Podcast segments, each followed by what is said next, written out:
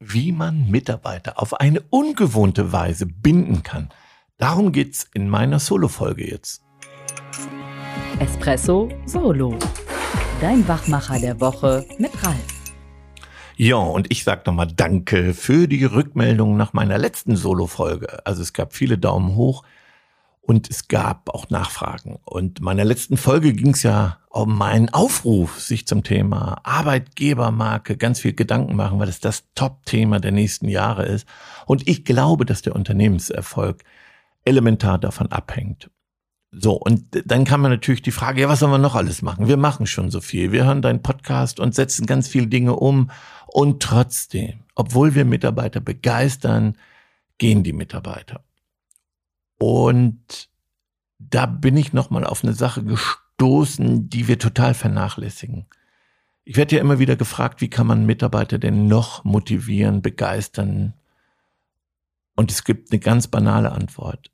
Motivation ist das Weglassen von Demotivation. Und was macht Stress, Schmerzen, Frust bei der Arbeit, wenn Dinge nicht funktionieren, wenn Dinge schwierig sind, Bürokratie, unnütze Dinge, von denen man nicht überzeugt ist, weitere Auflagen, Material, was nicht funktioniert, sei es der PC, sei es Werkzeug, äh, Maschinen, so, und das stresst Mitarbeiter. Das frustriert die Chefs, die Führungskräfte und am Ende nervt es dann auch die Kunden. Und das gilt es umzudrehen und das abzubauen. Bürokratieabbau und wertschöpfende Tätigkeiten auch wirklich wertschöpfend gestalten. Was heißt denn das? Also alles das, was bei der Arbeit nichts bringt, wie suchen, nachfragen, hinterherlaufen, Dinge doppelt erfassen, dreifach erfassen.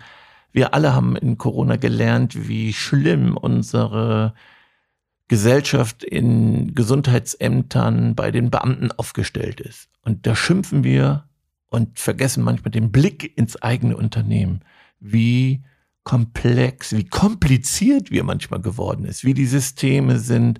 Und das nervt Mitarbeiter. Und noch schlimmer ist es, wenn es dann keine Rückantwort gibt, obwohl man das drei, vier Mal bemängelt. Und irgendwann ist das Fass eben voll und da denken manche Mitarbeiter, gut, komm, dann versuche ich es nochmal woanders.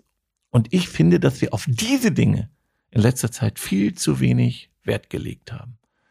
Also ich kenne bei keinem, ja, vielleicht bei einem, Standort. Aber bei keinem meiner Partner ein funktionierendes Verbesserungswesen. Wahnsinn. Es ist verrückt, dieses Kapital der Mitarbeiter nicht anzuzapfen. Da braucht es echt keinen Berater. Man braucht aber ein einfaches, und das gilt übrigens für alles, was wir uns einfallen lassen. Ein einfaches System, ein schlankes, ein smartes, und nicht versuchen, den Teufel mit dem Betzelbub auszutreiben, indem wir komplizierte Projekte, Abläufe dokumentieren und hoffen, weil es irgendwo dokumentiert ist, dass dann irgendjemand das liest und sich dran hält. Also gelesen, gelacht, gelocht.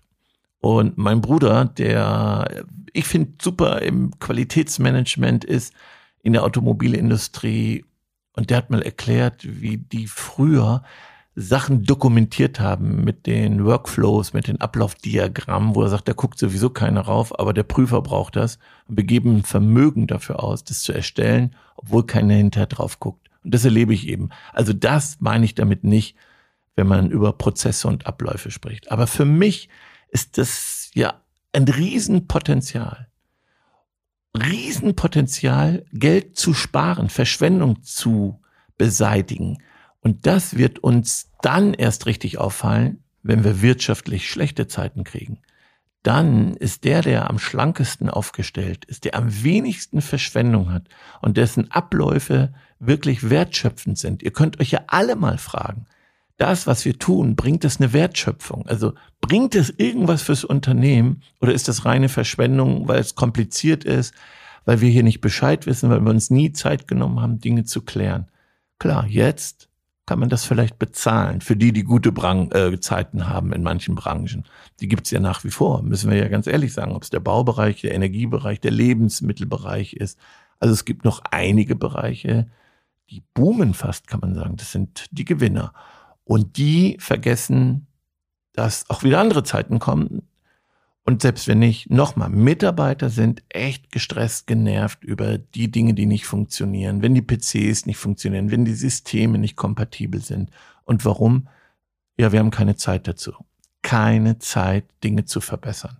Dann muss man eben einen Preis dafür bezahlen. Und wenn der Preis ist, dass die Mitarbeiter frustriert sind, dann bin ich der Meinung, wird der Preis zu hoch. Also das ist mein Solo-Tipp.